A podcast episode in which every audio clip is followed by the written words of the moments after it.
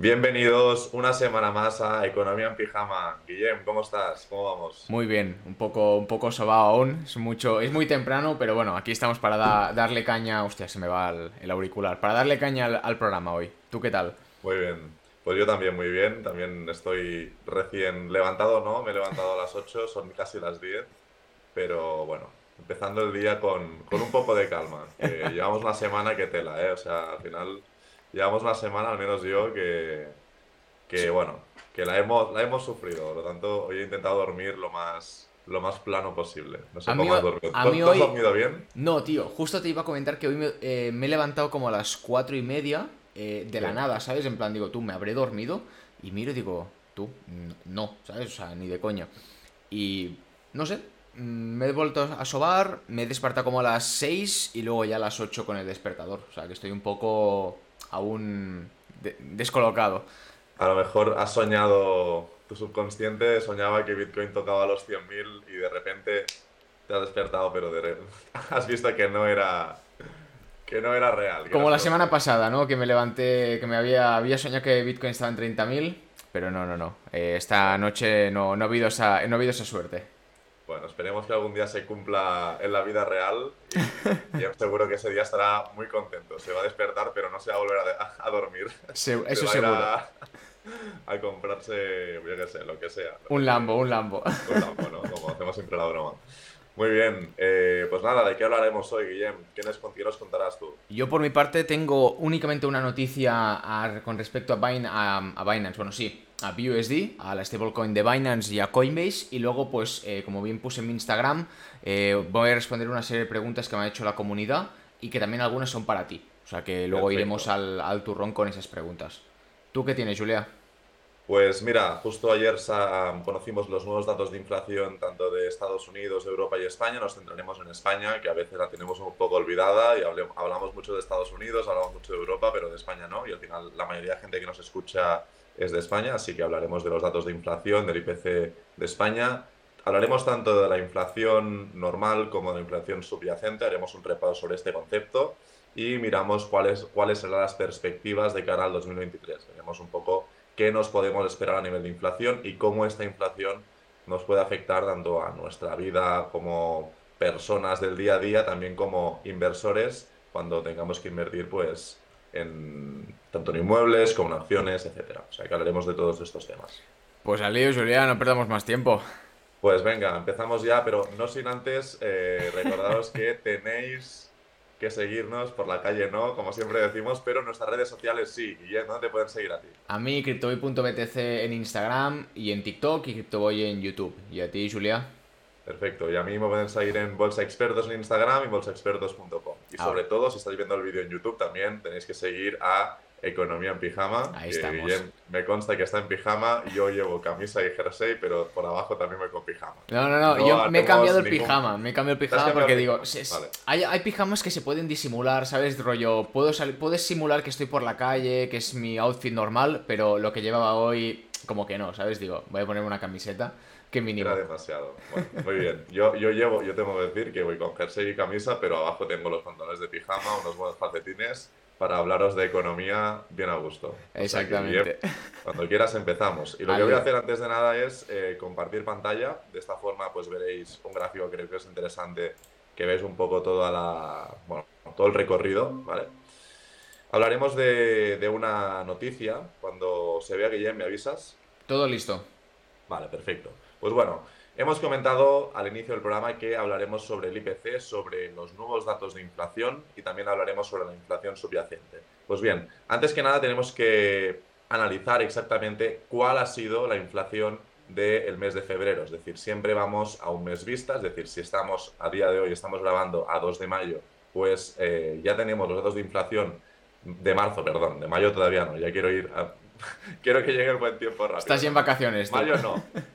Estamos a 2 de marzo, ¿vale? No, no, quiero viajar al futuro. 2 de marzo, pues estamos a 2 de marzo, podemos eh, consultar ya los datos de inflación en España y lo que vemos es que el IPC ha subido en España hasta el 6,1% en, en febrero. Y eso lo que hace es que también, si contamos la inflación subyacente, marca un récord del 7,7. Y ahora veremos algo muy interesante y es que por primera vez en muchos años vemos cómo la inflación subyacente está bastante por encima de la inflación normal.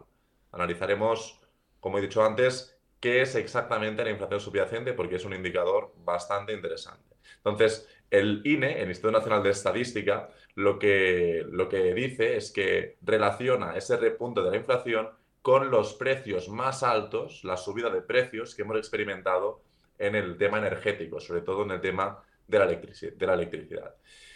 Y también al tema de la alimentación, que como vemos, pues vamos al súper, cada vez vemos precios más altos de aquellos productos que antes comprábamos por un euro, ahora vemos 1,20, 1,30, 1,40. El sector alimentario está repercutiendo todo ese toda la absorción de costes que tienen que hacer los productores, pues lo repercuten en los ah, consumidores finales. ¿no? Pues vemos que el sector alimentación y también el sector de las bebidas, concretamente de las bebidas no alcohólicas, están, están experimentando un aumento significativo en los precios, por lo tanto esto se repercute en que en el IPC, recordemos que el IPC es el índice, de precios al consumo, que básicamente es como la cesta de la compra del español medio pues cuando va al súper, cuánto gasta en alquiler, cuando gasta en electricidad, en gasolina, etcétera, se hace un porcentaje de cada una de estas partidas desde el punto de vista del Estado para saber en esta cesta de la compra cuánto está subiendo los precios respecto al mes anterior o respecto al año anterior. Dicho esto, hay un gráfico que me parece muy interesante en este sentido y es el gráfico que relaciona el IPC normal y el IPC subyacente. Hemos hablado alguna vez del IPC subyacente, pero lo volveremos a recordar para aquellos que nos seguís de, hace poco, pues lo tengáis en cuenta. Al final, el IPC hemos dicho que es esta cesta de la compra y el IPC subyacente es la cesta de la compra, es el índice de precios, pero descontando alimentación y energía. ¿Qué encontramos en alimentación? Pues todo aquello que compramos al súper para comer ¿Y qué descontamos de energía? Pues tanto energía a nivel de electricidad y también de combustibles principalmente. Entonces, si sacamos estos productos de la cesta de la compra, encontramos la, la inflación subyacente, en este caso el IPC subyacente.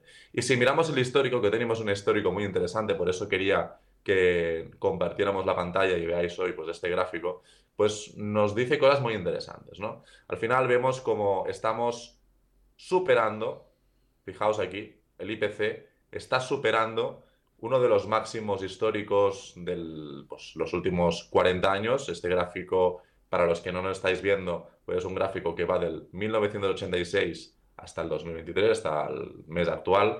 Y vemos como en el año 86, en el septiembre del año 86, la inflación, el IPC en este caso, alcanzó cotas prácticamente del 10% lo que vemos actualmente es que durante el mes de agosto, julio de 2022, tocamos máximos y estos máximos se ubicaron en 10,8. Por lo tanto, en julio de 2022 rompimos los máximos de inflación, en este caso de IPC, de los últimos 40 años, que se dice pronto, pero bueno, si los que estáis viendo el gráfico veis como el crecimiento de la inflación desde, digamos, esto es desde noviembre de 2020, desde la pandemia, ha sido totalmente vertical. No se conoce en estos 40 años ningún tramo que haya una aceleración y una subida tan fuerte, tan vertical, como la que hemos visto durante este 2021 y 2022. Por lo tanto, esto ya nos da, nos indica que la economía, en este caso la economía española, la subida de los precios de la economía española están experimentando pues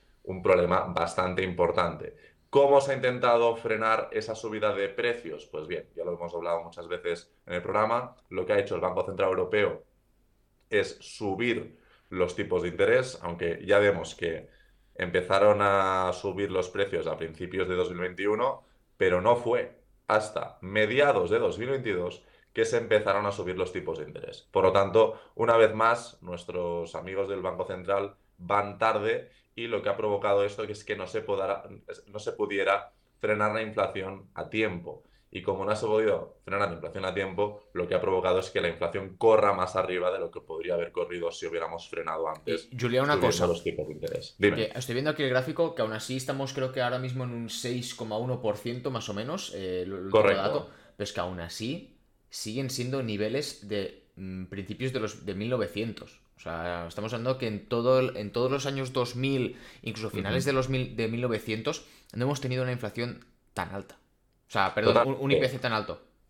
Totalmente. Y aquí el problema es que estamos en un 6,1, pero no tenemos que olvidar que el Banco Central Europeo tiene el objetivo de mantener la inflación entre el 2 y el 3%. Es decir, el objetivo único y principal del Banco Central Europeo es que la inflación esté entre el 2 y el 3%. ¿Qué ha pasado? Se ha disparado la inflación, no están cumpliendo esos objetivos de inflación y lo que están haciendo para intentar devolver la inflación a los objetivos de inflación, 2-3%, es subir mucho los tipos. ¿Qué está pasando? Pues que las subidas que están haciendo de tipos de interés no son suficientes como para que la inflación disminuya hasta el 2-3%. Entonces, la pregunta es, vale, si están haciendo, si están tomando estas decisiones a nivel de tipos de interés y no están consiguiendo que la inflación baje al 2-3%, ¿qué van a hacer? ¿Qué herramientas tienen? ¿Qué estrategia tienen? Pues bueno, bien. Lo que van a hacer es, bueno, fijémonos que ya ha bajado de 10,8 al 6,1. Eso obviamente responde a las subidas de tipos que han hecho, pues están enfriando la economía, suben los tipos y como hemos hablado muchas veces, pues tanto los estados como las empresas como las familias, cuando tienen que pedir crédito a los bancos o a los mercados eh, financieros, tienen sobre, esa, sobre ese crédito, sobre ese préstamo, sobre esa hipoteca, tienen que pagar un tipo de interés mayor al subir los tipos de interés. ¿no? Por lo tanto, esto lo que provoca es, a nivel macroeconómico, un frenazo en la economía. ¿Cómo se consigue bajar mal esta inflación? Pues tienen dos formas principalmente. O bien suben más esos tipos de interés, o bien no los suben mucho más, sino que los mantienen durante más tiempo. Y cualquiera de estas dos decisiones lo que provoca efectos prácticos, efectos de la vida real, es una destrucción del tejido empresarial y una destrucción de la economía. Al final, tenemos que tener en cuenta que los bancos centrales, cuando la inflación se dispara, como estamos a día de hoy, no tienen herramientas para poderlo controlar de forma eficaz. En cambio, el Banco Central le es mucho más fácil para reiniciar la economía romperla, provocar una recesión y a partir de ahí volver a hacer otra vez lo mismo de incentivar el crédito, bajando los tipos de interés, inyectando liquidez a la economía para que la economía empiece a acelerarse y otra vez lo mismo. Por lo tanto, el Banco Central le es mucho más sencillo destruir la economía que luchar contra esta inflación. Por lo tanto, a nivel de subida de tipos de interés, al Banco Central le va a interesar mucho más pasarse de frenada con el tema de la subida de tipos que hacer una subida insuficiente que enquiste el problema de la inflación. Por tanto, veremos qué pasa. Y en cuanto a la inflación subyacente, comentábamos antes que estamos ante un momento histórico. Se ve poquito, pero fijaos que históricamente la inflación subyacente ha ido muy pegada o por debajo de la inflación normal. Y por primera vez en muchos años, de forma muy contundente, la inflación subyacente lo que está haciendo es superar a la inflación normal. Hemos dicho que la inflación subyacente es la inflación descontando alimentos y energía.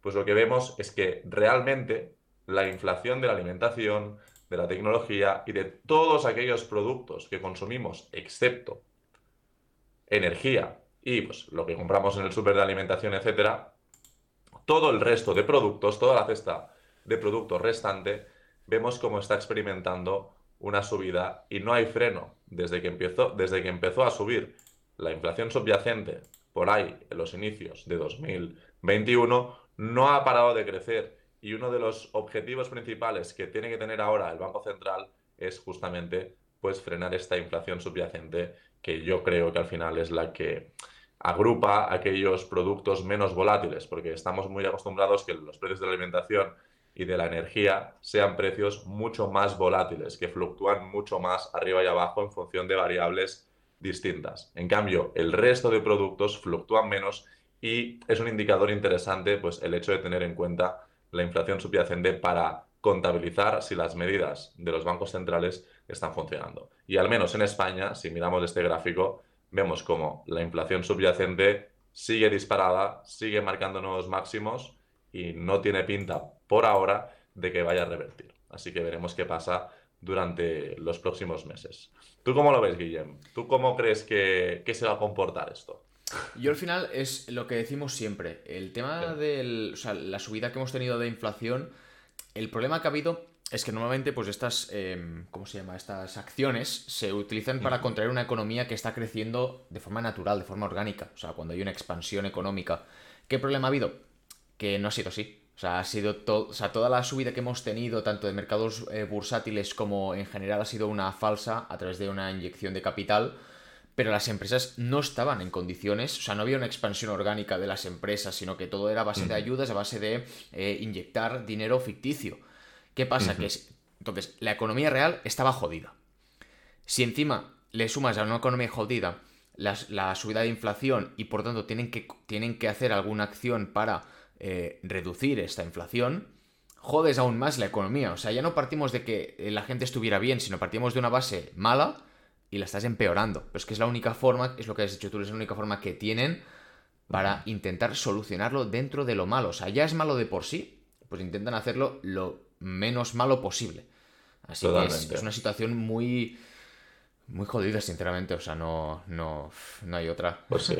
Sí, sí, totalmente. Además, mira, miro la parte de abajo del artículo, del gráfico, y vemos como, claro, al final, en todo, en todos estos datos, el hecho de que el Estado ya no, ya no nos regale, entre muchas comillas, los 20 céntimos para la gasolina y también que el, el sector alimentación pues nos indican que ha subido un 15,4% eh, respecto al año anterior, pues claro, todo esto al final lo que provoca es que, bueno, pues difícilmente con estas subidas en el sector alimentación, con estas subidas en el sector energético, aunque bueno, el tema, el tema del combustible, concretamente el tema del combustible, se está estabilizando, ¿no? No está tan alto como los últimos meses y eso también ha frenado un poco, pues, lo que es la inflación normal. Pero bueno, ante esta subida del tema alimentación, de la generación de energía, etcétera, pues seguramente a corto plazo no creo que la inflación disminuya de forma drástica como, como lo que están buscando los bancos centrales. ¿no? Y al final la pregunta es, bueno, pues todo esto, ¿cómo nos puede afectar a nivel de inversión? Pues bien, a ver, eh, depende de cómo lo enfoques, ¿no? Al final lo estamos mirando los datos de España. Nosotros ya sabéis, o sea, vosotros ya sabéis que nosotros invertimos no en España, no nos gusta demasiado el IBEX 35 a nivel de renta variable. Sí que nos gusta el sector inmobiliario en España, ¿vale? Y por lo que respecta al sector inmobiliario, pues bueno, aquí tenemos eh, dos caras de la misma moneda, ¿no? Por un lado, vemos como esta subida de tipos de interés que va a seguir eh, generando el Banco Central Europeo, lo que va a provocar va a ser más problemas económicos para las empresas y para las familias en Europa, con lo cual seguramente eh, muchas personas, muchas familias que tengan una hipoteca tipo variable, que hemos hablado muchas veces, y después creo que hay una pregunta relacionada con esto, pues que es un tipo de hipoteca un poco complicado, un poco peligrosa en situaciones como las, que vivimos a día de hoy, pues esas familias es, es posible que algunas de ellas tengan que vender sus inmuebles. Y por otro lado, lo que vemos es que como el, el, acceso al crédito cada vez a nivel de tipos de interés, a nivel del coste de financiación es más alto, nos podemos encontrar cómo el volumen de transacciones eh, inmobiliarias disminuyan por las dificultades de financiación y por la incertidumbre de la economía, haya más oferta, o sea, menos demanda de compra, más oferta, porque más gente tenga problemas económicos y no puedan asumir el coste de esa hipoteca y por lo tanto, en este caso, a lo mejor para familias que quieran comprar su primera vivienda, pues no sea tan atractivo por la incertidumbre, pero para aquellos profesionales que compran inmuebles como inversión, puede ser una situación interesante, aún asumiendo costes de financiación altos y un mercado con cierta incertidumbre, pues puede ser interesante para comprar eh, inmuebles durante esta segunda mitad de 2023 y 2024. Puede ser interesante. Y a nivel de inversión en acciones, yo ya sabéis que no, no toco ni con un palo el IBEX 35 y sí que me gusta más la renta variable americana y los países emergentes. Y entonces simplemente es cuestión de mirar cómo evoluciona la economía americana también a nivel de tipos, a nivel de inflación, a nivel de desempleo. Y cuando veamos que llega la sangre al río, pues ya sabéis que por los que nos dedicamos a invertir, lo que intentamos es cuando hay una situación de problemas, intentar invertir, comprar bien de precio para a futuro, cuando las cosas se estabilicen y se normalicen, pues ganar el porcentaje entre comprar barato y más adelante vender caro. Así que este sería un poco mi resumen y mi interpretación sobre cómo está a nivel ah, actual la, la, inflación en España, tanto la normal como la subyacente, y cómo actuar en base a esta información en el sector de inmobiliario y también a nivel de renta variable. Yo, Julia, eh, aparte, bueno, como siempre, chapos aquí de 10, como siempre. Eh, hay un tema que me ha llamado la atención. Mm. Eh, ya puedes dejar de compartir pantalla si quieres, así ya nos ponemos las, las, caritas. Ahí estamos. Ahora nos ven ya. Ahí estamos, ahí estamos. ¿Tú estás al día del caso de Ferrovial? Sí, sí, sí, sí, sí, sí. Es un tema que me gustaría tocar, la verdad. O sea, no estaba pues previsto, pero joder, ahora estaba aquí mirando y tal, digo, me ha venido un flash. Em, para la gente que no lo sepa, eh, corrígeme si me equivoco, Julia Ferrovial es una empresa, bueno, que se ha criado, bueno, ha nacido aquí en España, o sea, toda la vida. Pues mm. creo que fue ayer, eh, dijo que se iba a, cambiar de sede fiscal eh, de España a Países Bajos. Y esto evidentemente ha causado mucho revuelo entre ciudadanos, o sea, entre los ciudadanos, y también entre el gobierno, ya que es una empresa muy grande dentro de España y el hecho de que se haya ido pues mm, no da mucha buena imagen a España y luego también pues temen un poco de que pueda ser el catalizador de que otras empresas se muden a otros países europeos y, citan textualmente Ferrovial de que se van por unas condiciones fiscales más favorables y también por un acceso al crédito más barato. Correcto. Ahí está, está, o sea, está bien dicho, ¿no? O sea, no me he dejado nada. No, al final, bueno, yo lo que he visto, aquí hay varios temas. Primero, eh, Ferrovial, bueno, es una empresa que se dedica a, la construcción de infraestructuras principalmente para obras públicas. Y sí que es cierto pues, que, Ferrovial, como muchas otras empresas españolas que se dedican al sector de infraestructuras, por ejemplo también ACS, la del Florentino Pérez, pues, pues han tenido muchos beneficios gracias a llegar pues, a acuerdos de, pues, de construcción, de puentes, de, de aves, de, de, lo que sea, ¿no? con, el, con el Estado. Pero eh, no tenemos que olvidar que al final el objetivo de una empresa es mantenerse a flote, conseguir un beneficio y proteger a sus trabajadores y crear negocio, ¿vale?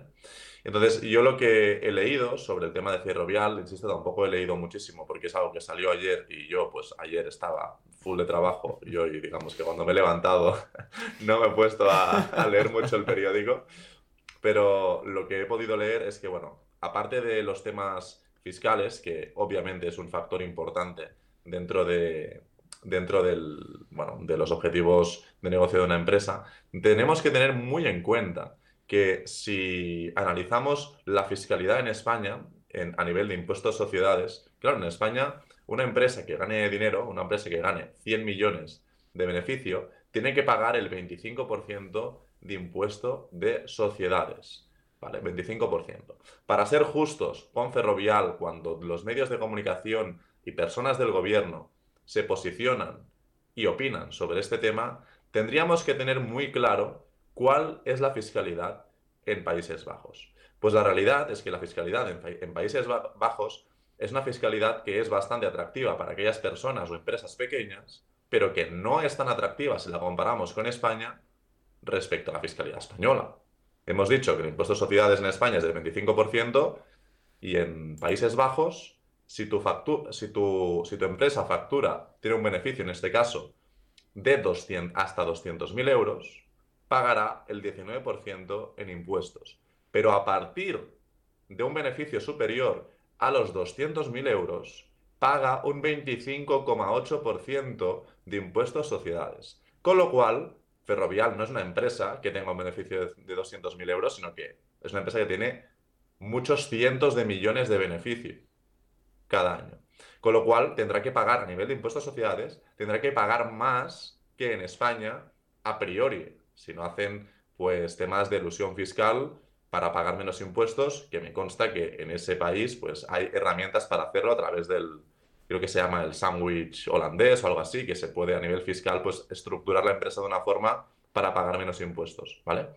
Pero si nos regimos solo con los impuestos de sociedades que tiene esta empresa, 25,8% es lo que tendrá que pagar, en este caso, Ferrovial. Con lo cual, el tema fiscal no es tan claro que sea así. Lo que sí que ha, lo, que sí que ha dicho el presidente de Ferrovial, que es, responde a la familia del Pino, pues eh, ha sido que en España hay un problema muy importante de seguridad jurídica. Es decir, ¿qué significa la seguridad jurídica? Imaginaos un partido de fútbol con sus reglas, con su árbitro. Imaginaos que empieza el partido mm, y a medio partido te cambian las reglas del juego.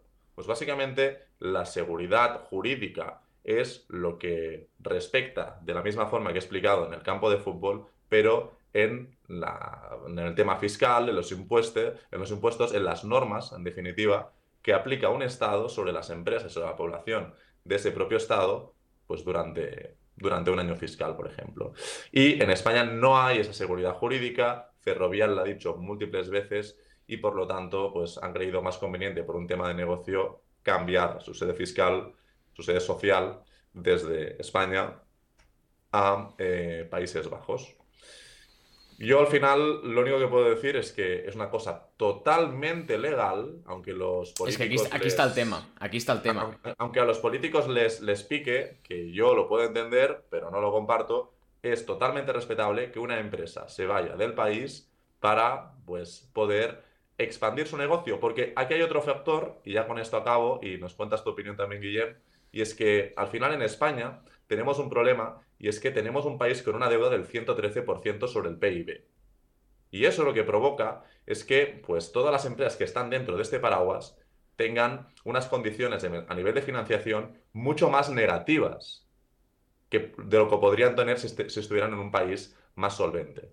Eh, Holanda, en este caso Países Bajos, tiene una deuda sobre el PIB de menos del 50%.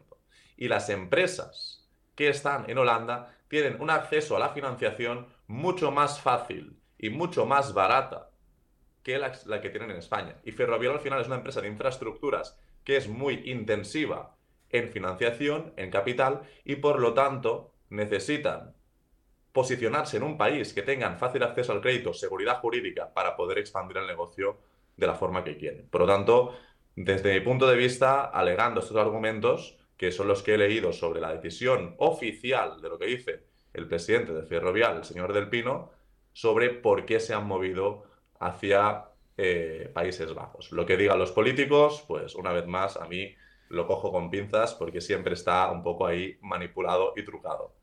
No, no, totalmente. O sea, el tema de, mm, la estabilidad, de lo que es la, seguridad, la seguridad jurídica, también el, hecho de la financiación a coste menor y que también hay que tener en cuenta una cosa, que por mucho que Ferrovial haya nacido en España, eh, tiene más, creo que es más de un 80% del negocio fuera.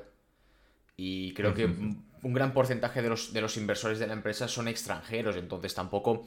No es, que digas, hostia, tengo todo el... Eh, toda la actividad en España y me voy fuera porque tampoco tendría mucho sentido. Sí que tiene más mm. sentido que es una empresa más internacional y por eso tiene más sentido, pues eso, que se expandan a, otro país em, de Europa por una serie de condiciones. Además de que tengo entendido que quieren salir a bolsa en Estados Unidos y según lo que he visto, que esto evidentemente no lo puedo, no, lo sé de todo cierto, el hecho de que se muden a un país como Países Bajos les puede facilitar la salida a bolsa en Estados Unidos. Correcto, sí, correcto. Entonces, esto es lo que has dicho tú, es totalmente lógico. Ilícito. Recordemos que es lícito, en el sentido de por mucho que tú hayas nacido en España, tú tienes derecho a hacer lo que te salga de los huevos. Es lo que hablamos siempre de la gente se queja de los youtubers que se van a Andorra. no, tú tienes que contribuir a tu país, tal, pero cuando una persona se va porque no encuentra trabajo o sus condiciones aquí son una mierda y se va fuera, nadie se queja. Cuando es exactamente lo mismo. Al final el youtuber no se va por gusto, sino que se va por, oye, yo quiero expandir mis negocios, mis empresas, porque muchos dejan de ser youtubers para ser empresarios. Eh, si hay unas mejores condiciones fiscales, les va a permitir expandir más, su negocio, igual que una persona que ha estudiado aquí, que ha, mamado del Estado, por, cuando, como se dice, se va a otro país a encontrar unas mejores condiciones salariales y, de todo, mm, es lo mismo. Simplemente que uno es un empresario y el otro es un usuario, o sea, un trabajador. Y esto es lo mismo. Al final es una empresa que tiene una serie de condiciones que no le favorecen en España, se va fuera. Da igual que haya nacido en España o que no. A las obras públicas. Bueno, ¿qué más? O sea, al final, coño, eh, ¿qué problema hay? Si es que no. Lo único que yo creo que les pica y les jode, porque quieras o no, da una mala imagen de que una empresa tan grande como Ferrovial se vaya de España a nivel de, la, de, de que cambie su sede, porque van a seguir haciendo negocio en España. Claro. Y mm, como es lo que hemos dicho, ¿no? Marca un precedente para las otras empresas que en un futuro puedan llegar a hacer lo mismo, porque alguien ha, abierto la, lata, ¿no? Sí, al final yo creo que el hecho de que todos los políticos, eh, bueno, pues hemos visto políticos del PSOE, políticos de Podemos, también algunos independentistas, que pues ante la salida de España de, de Ferrovial, pues todos han salido al ataque, ¿no? Y al final, ¿por qué salen todos al ataque? Pues porque al final eh, señalar a Ferrovial como una empresa poco, eh, poco solidaria, poco solidaria con el Estado, refuerza la imagen que tienen estos partidos de que los empresarios son malos. Y no funciona así. Si tú quieres crear una economía próspera y que la población de esa, de esa economía pues tenga más oportunidades, tenga mejores salarios y tenga prosperidad y futuro la fórmula está clara. Solo hace, solo falta mirar a la historia y mirar las reacciones de, aquellas, de aquellos países que lo que hacen es intentar adaptar unos impuestos un poco más reducidos. No digo que desaparezcan los impuestos, simplemente digo que sean razonables y que estén bien gestionados y atraer inversión extranjera para que, para que empresas inviertan aquí, contraten a personas de aquí y creen negocio, creen eh, valor en la economía de tu país. Lo que estamos haciendo es lo contrario, estamos destruyendo tejido empresarial, estamos cada vez asumiendo la clase media y clase trabajadora más impuestos a pagar que no se, que no, que no se, no se repercuten en, en un mejor servicio. Al contrario, yo cada vez pago más impuestos y los servicios cuando tengo que ir al colegio a dar clases, a la universidad o al, o al hospital porque me duele la rodilla, pues cada vez son peores. Por lo tanto, no hay esa relación entre los impuestos de más que pagas y un mejor servicio, sino lo contrario. Y las empresas, pues cada vez están más exprimidas y lo que buscan las empresas es sobrevivir y crear negocio. Con lo cual, dentro de la legalidad, como lo está haciendo Ferrovial, me parece perfecto que sea Ferrovial, sea una gran empresa o sea una pequeña empresa, busquen un futuro mejor en aquel, en aquel país que ellos consideren más adecuado. ¿Vale? Correcto. Y yo, yo lo, o sea, yo, yo pondría mucho énfasis aquí, porque al final vemos, pues, las televisiones, venga, señalando Ferrovial, los políticos señalando Ferrovial. Dejemos de mirar fuera y miremos dentro.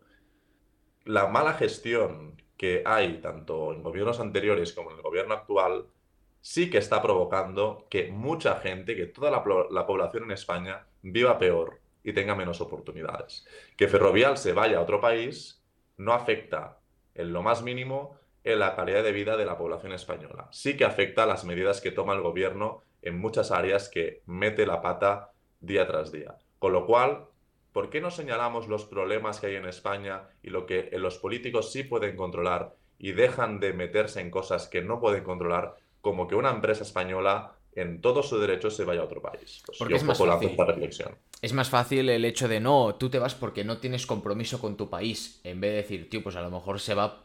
O sea, analiza el porqué. O sea, analiza el porqué es muy fácil. Y, yo siempre digo, o sea, yo creo que ya no es el, el que los impuestos sean elevados, porque hay otros países que también son incluso más elevados que en España a nivel europeo, si no es la gestión. O sea, si tú es lo que has dicho tú, si tú tienes eh, em, impuestos altos, pero hay una gestión buena y tú la notas, tú la percibes como, como puto ciudadano, eh, no vas a tener ningún problema. El tema está en eso, que cada vez dice, no, más impuestos, o, venga, cargo a, un impuesto a esta empresa, o a las grandes em, tecnológicas, o ahora al trabajador y tú no lo percibes porque no se percibe, y es una realidad absoluta y nadie me la puede negar, eh, dices, estoy tirando el dinero, o sea, se te queda cara de gilipollas, literalmente. Sí, sí, sí, y, seamos realistas. El tema de Ferrovial les viene perfecto. ¿Por qué? Pues porque justamente el PSOE ha salido un escándalo de corrupción de tres pares de narices, ¿no? Estás al día del Tito Beni, sí, sí, que básicamente sí. Hay caso mediador, que se gastaban el dinero, se gastaban el dinero en, en fiestas, droga y, señoras, y, señoritas de compañía, ¿vale? Pero esto es escandaloso, es escandaloso. Pues de repente una empresa, que son los malos de la película siempre, se va fuera de España, bueno, ya tenemos la cortina de humo lista para cubrir al menos unas cuantas horas en el Telenoticias de otra cosa que nos afecta negativamente a nivel político, ¿qué es lo que le interesa a los políticos? A los políticos les interesa mantener el poder y para mantener el poder les interesa mucho que la gente tenga una buena, una buena imagen de ellos. Exacto. Y entonces, si ha salido este escándalo, ese escándalo y lo pueden tapar con la cortina de humo de Ferrovial, pues perfecto. Los malos no, son, no, somos nosotros, los malos son los empresarios. Y también te digo una cosa. Primero de todo, mm, eh, la primera pregunta que me viene a la cabeza con el tema del, escándalo de Tito Berni, ¿no? he visto memes esta mañana y me está partiendo el culo. Eh, ¿Cómo se filtran estas imágenes? O sea, ¿en qué momento ¿Sabes? O sea, mm, ¿qué van? ¿Con una cámara oculta? Rollo, yo qué sé, las chicas de compañía. Eh, se ve, no, se, ve que lo grabó un empresario. O sea, uno de los empresarios. Que al final, esta gente lo que hacía era, pues, extorsionar a los empresarios para que les dieran dinero a cambio de licitaciones públicas. Vale. Y, a, y a cambio de las licitaciones públicas, yo, si yo soy el político y tú tienes una empresa y yo te, como eres amigo mío porque me das eh, dinero tanto en efectivo como en especies, y en, especies es en drogas y chicas de compañía y comidas en restaurantes caros, pues si tú me facilitas toda esta fiesta y yo te facilito la licitación pública, ¿vale? Y entonces, ¿qué pasó? Que uno de los empresarios, el mediador, digamos, de entre los empresarios y los políticos, lo que hizo fue, viendo el escándalo que tenía entre manos, pues grabar a los políticos. Porque al final, los políticos, seamos realistas, a no ser que sea evidente como lo es en estos casos, que hay fotografías y hay de todo, eh, tienen, una, tienen una, una, protección legal muy fuerte. Es decir, eso de que todos somos iguales ante la ley, eso es, mentira. ¿Vale? Entonces, eh, claro, los empresarios están, eh, digamos, no, están en, no están en el mismo rango entre si tienen un problema legal respecto a los políticos. Por lo tanto, tienen que tener información eh, o imágenes muy duras y muy evidentes para que el político no se pueda escapar. Y supongo que lo que hicieron es pues, eh, registrar todo eso, dejar constancia de todo eso y una vez pues, el político lo apretara con alguna historia que no querían ceder, pues declararon las imágenes. Vale, vale. es que este, esta información no la sabía, así que vi las imágenes, pero no indagué más. Pero me parecía curioso el hecho de cómo, o sea, quién coño lo grabó, ¿no? Y número dos, que es que aunque se filtre todo esto, aunque hagan cortina de humo, imagínate que no hubiera cortina de humo, que esto están hablando pues una semana de ello. La gente olvida. O sea, recordemos que las elecciones son cada cuatro años, entonces eh, la gente al cabo de dos meses no se va a acordar de Bernie, no se va a acordar de, las drogas, no se va a acordar de nada. Y esto pasa siempre y por eso el último año de elecciones siempre vemos eh, muchas obras, muchos cambios, muchas cosas para que los usuarios perciban de que durante estos cuatro años ese político, ya sea de un lado o de otro, es que me da absolutamente igual, ha hecho cosas. Y se omiten las malas, porque la peña no se acuerda. No se acuerda de nada. Tú le preguntas a alguien, eh, ¿qué escándalo pasó hace medio año? Y no es que no te saben decir lo que comieron ayer. Entonces, ¿qué te coño te van a contar del escándalo del mes pasado, no? Sí, sí, totalmente. Va así, o sea, por mucho que se filtre, que se haga, que, y como no se toma acción, porque pocas veces toma Además, sí, sí, totalmente. Mm. Además, este caso es, es extremadamente grave, porque, o sea, el PSOE, que fue el partido político que nos puso las restricciones durante el COVID de que no se podía salir por la noche, de que no te podías juntar con mucha gente en un mismo restaurante. Justamente, además, en esta trama hay implicados 15 o 20 diputados del PSOE. Es algo bastante importante esto, ¿eh? que aún todavía no se ha sacado toda la información, pero entre 15 y 20 diputados del PSOE, recordemos que el PSOE en el Congreso de los Diputados tiene a 120 diputados, de los cuales el 50% son hombres, 60.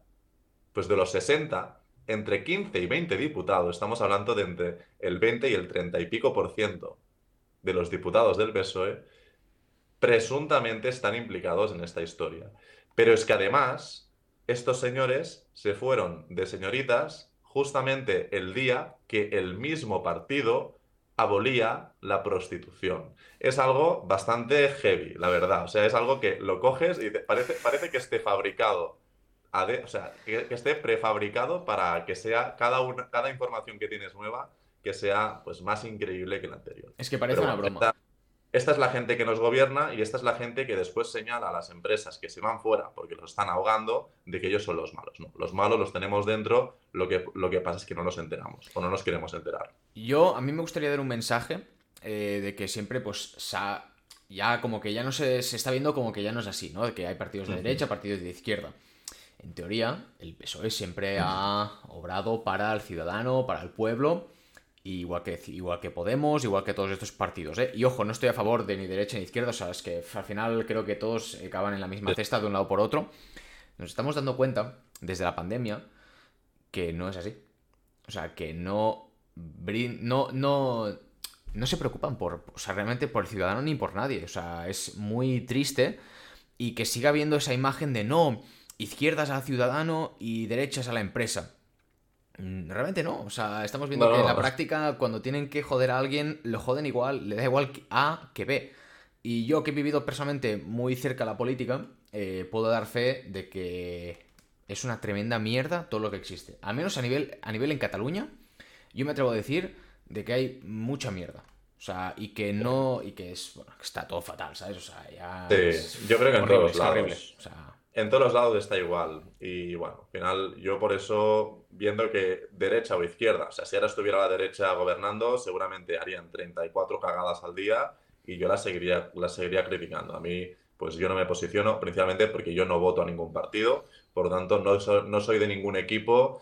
Eh, tengo pues capacidad de crítica de todos los partidos que están gobernando, pues yo creo que el trabajo de los medios de comunicación y de la población sería exigir a los políticos que hagan bien su trabajo e intentar que corrijan los errores que cometen. Lo que pasa es que, como hemos dicho antes, el rango de poder y el rango de impunidad de un político es muy diferente al de una persona de, calle. Entonces, eh, claro, al final eh, hacen lo que quieren, no tienen ninguna consecuencia política, a no ser que la líen a un nivel estratosférico y por lo tanto pues, no tienen ninguna, ningún incentivo a hacer las cosas bien.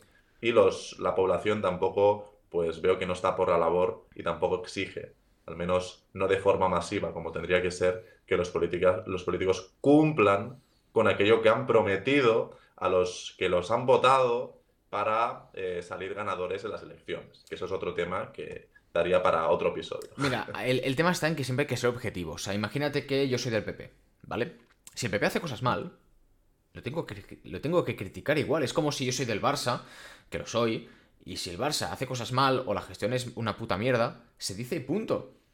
O sea, pero, o sea, hay que entender que, eso no, o sea, que yo critique una cosa no significa que sea del lado opuesto, no significa que sea del Madrid de golpe, simplemente que, oye, son cosas objetivas, tíos, o sea, no, no, hay, que, no hay nada que defender. Cuando hay una, una duda o hay mucho, eh, mucho chamullo, eh, como dicen creo que es en Argentina, eh, vale, pues puedes dudar, puedes tal, pero cuando es una cosa evidente, tío, no me jodas, es que eh, y quiero que la gente sea consciente de que ya no existe izquierda y derecha, de pueblo y empresa, sino que al final si tienen que beneficiar a alguien van a, van a beneficiar primero a su entorno y segundo de que si tienen que joder a alguien van a joder al, al, pringado de la, de la, pirámide, que somos nosotros, o sea, somos el pueblo.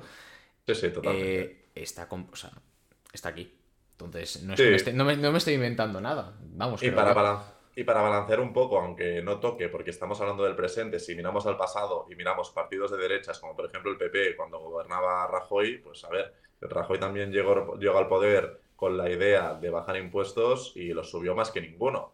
Entonces, eso es igual de criticable por parte tanto la, la gente de izquierdas como la gente de derechas. Si tú eres del PP toda la vida y de repente el partido al que tú votas por un tema fiscal, de a ver si me baja los impuestos, a ver si da más libertad en las empresas, etcétera, te está subiendo impuestos cuando ha dicho lo contrario, ¿por qué no es criticable eso? Pues que porque vivimos en una sociedad que mm, tiene un comportamiento a nivel de partidos políticos un poco futbolera, ¿no?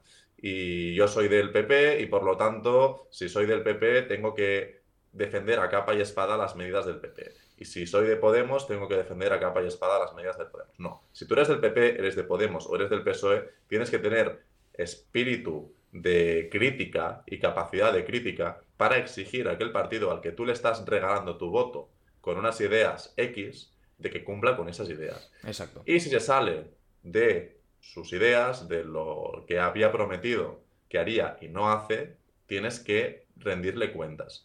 Y si no hay ningún mecanismo para que eso suceda y hay total impunidad por la parte política de prometer X, ganar votos y después hacer lo contrario, pues tenemos un problema importante de democracia.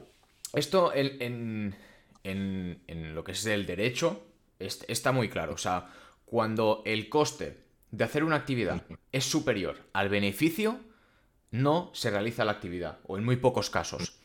¿Qué pasa en España? En el caso de los políticos, o en el caso de los funcionarios, que esto también es otro tema que podemos tratar otro día, porque me hierve la sangre, eh, el beneficio de hacer actividades maliciosas y no éticas es superior al coste. Porque muchas veces el coste es cero, o sea, es nulo o muy bajo. Sí que hay casos de eh, prisión, multas millonarias, lo que tú quieras, pero la gran mayoría no sufren esas consecuencias y no tienen una, una reprimenda inmediata, sino que tardan meses, años o incluso no llega a pasar nada. Y la gente dice, ah, pues yo sigo haciendo, sigo haciendo la mía, pim, pim, pim, pim, hasta que me pillen. Hay mecanismos tan, tan, laxos que eh, parece un puto cachondeo. Y es así. Es que el, ejemplo más claro, y me parece algo increíble, me parece algo increíble, y es el tema de los ERES en Andalucía. Se, bueno, se sentenció al Chávez, al Chávez y al Griñán por el tema de los ERES de Andalucía que defraudaron de dinero público que iba a los ERES, expedientes de regulación de empleo, empresas que chapan la persiana y que los trabajadores pues reciben una serie de ayudas vía formación o vía ayuda directa, pues es que se defraudaron en Andalucía, no sé si eran 800 o 900 millones de euros. Y esas dos personas, dos, dos responsables políticos de ese escándalo de corrupción, que es uno de los escándalos de corrupción más importantes de la historia de España, el gobierno actual, hace cuestión de meses, los indultó. No sé si están ya indultados o están en proceso de indulto o, no sé cómo está el tema. Pero es que los han indultado. Han cambiado las leyes para proteger a esos dos dirigentes políticos. Y yo me pregunto, ¿por qué lo hacen? ¿Porque son malas personas o porque esas malas personas que han corrompido en Andalucía y han robado tantos millones, tienen información sobre aquellos que tienen por encima a Pedro Sánchez de la cúpula actual para hacer, hacer saltar por los aires el partido si no los protegen como ellos creen. Hay muchas cosas que pues no sabemos y a mí, o sea, es mira, eso, es la política para mí o el sí, la política para mí es como el mundo cripto. Piensa mal, o sea, no, no, en serio. Piensa mal y acertarás.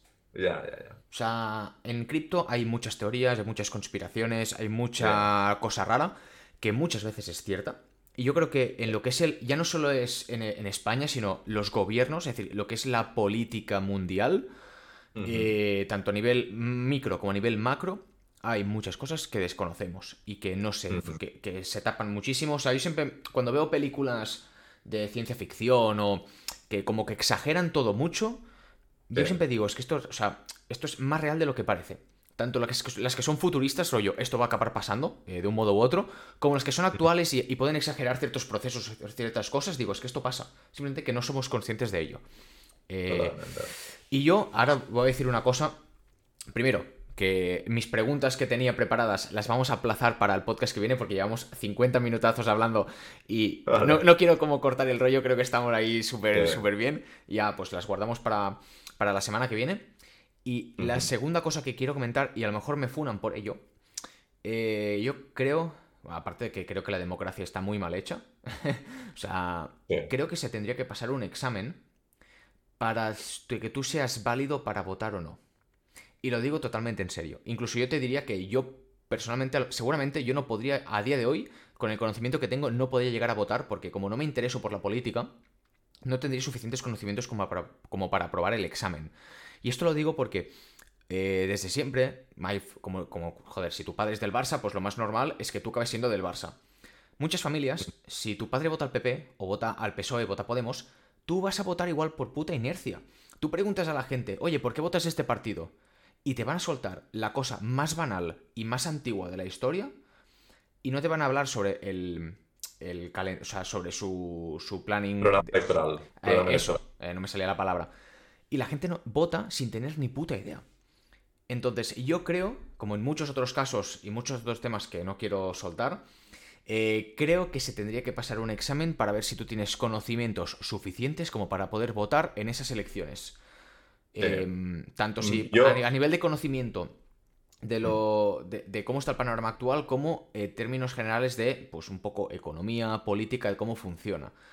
Porque es que si no, mi voto, que no tengo, que puedo votar de forma random y, pues mira, voto a este porque me apetece o porque me, lo ha dicho mi padre, tiene el mismo voto, tiene el mismo poder eh, que una persona que realmente sí que conoce eh, la política actual. Y me parece algo que no está bien planteado, la verdad. O sea, Sí, yo en relación con lo que comentas, yo detecto un problema que es evidente y es que la mayoría de población en España no tiene eh, una base a nivel de conocimiento sobre economía. No digo que sean expertos, digo que tengan una base. no, no, yo, con el examen, yo con el examen no me refiero a eso, ¿eh? no me refiero a tienes que ser un puto pro.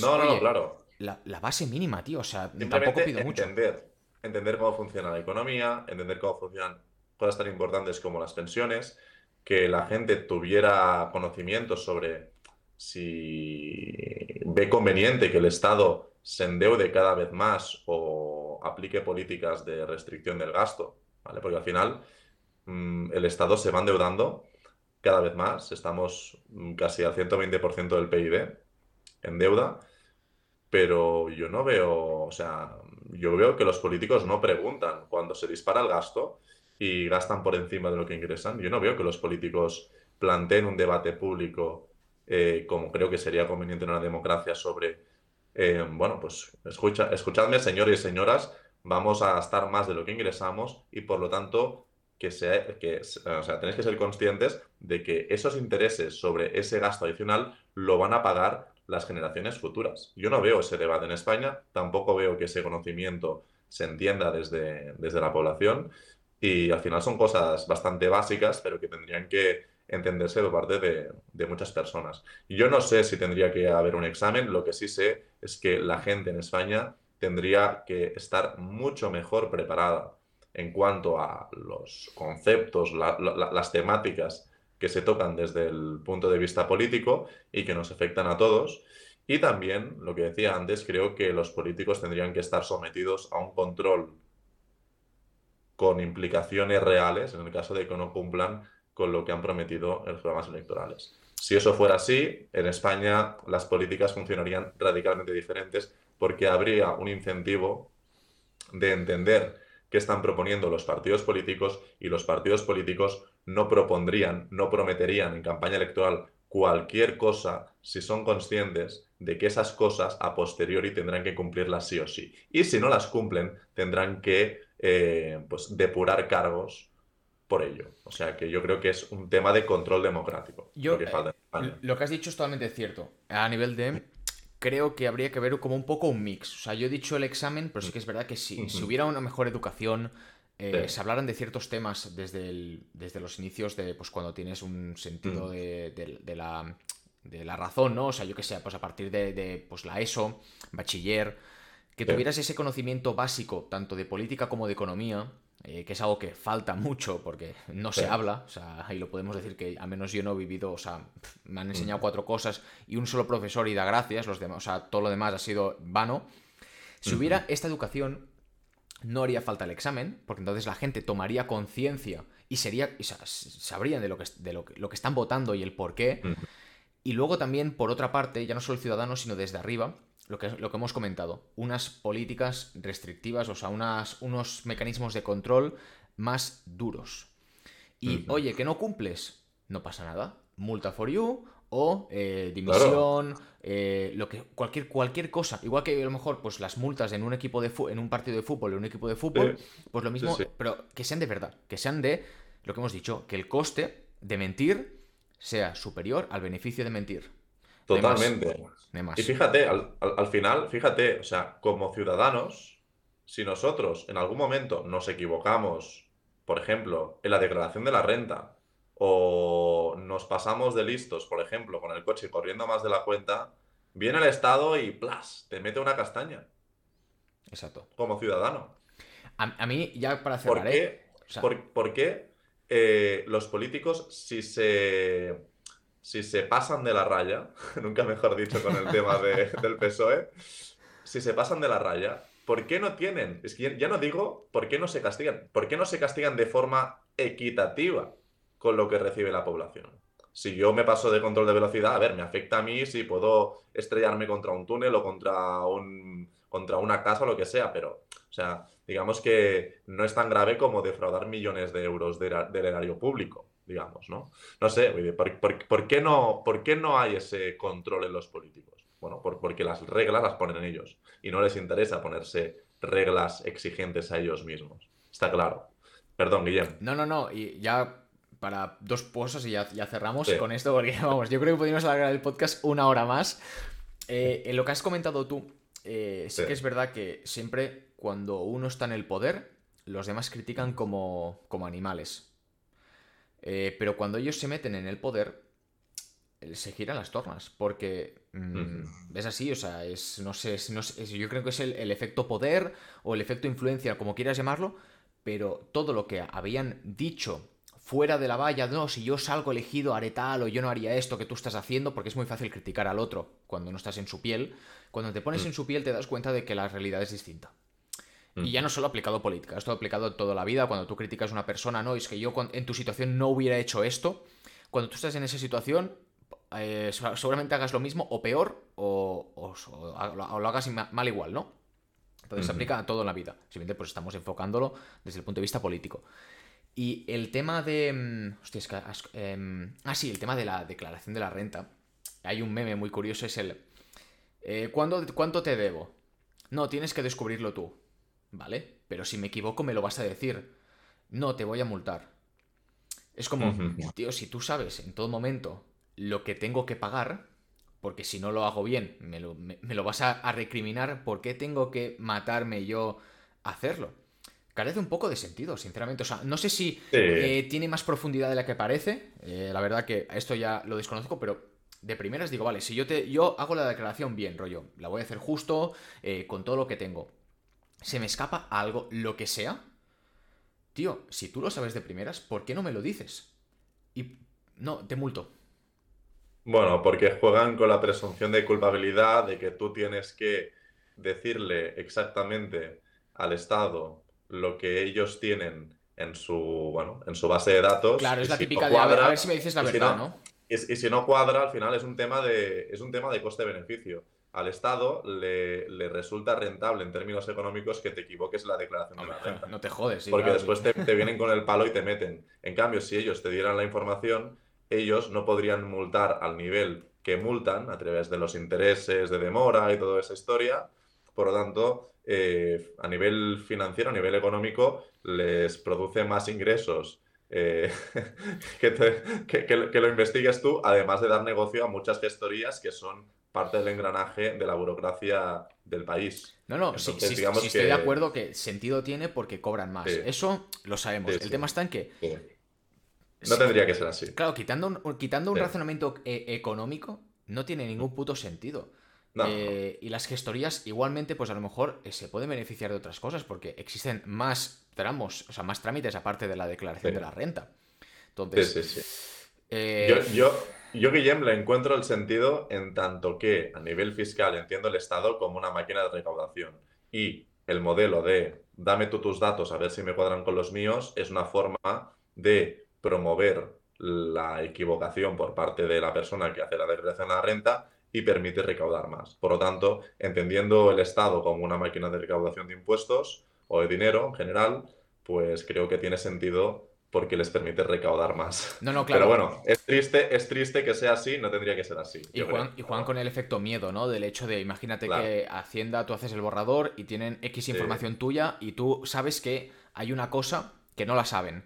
Siempre juegas con el miedo de oye, me van a pillar, mejor lo pago. Entonces aquí Hacienda gana porque tenían, o sea, recogen información que antes no tenían tuya. Entonces también juegan con, ese miedo de, hostia, es que la multa que me puede caer, cuidado. Pero bueno, Totalmente. Bueno, podríamos hablar durante horas sobre este tema. Nos hemos quedado muy a gusto, Guillem. Yo creo que, vamos. Hoy, hoy sí que voy a dormir. Hoy voy a dormir eh, a, gustísimo. Hoy seguro que duermes bien. Como un bebé.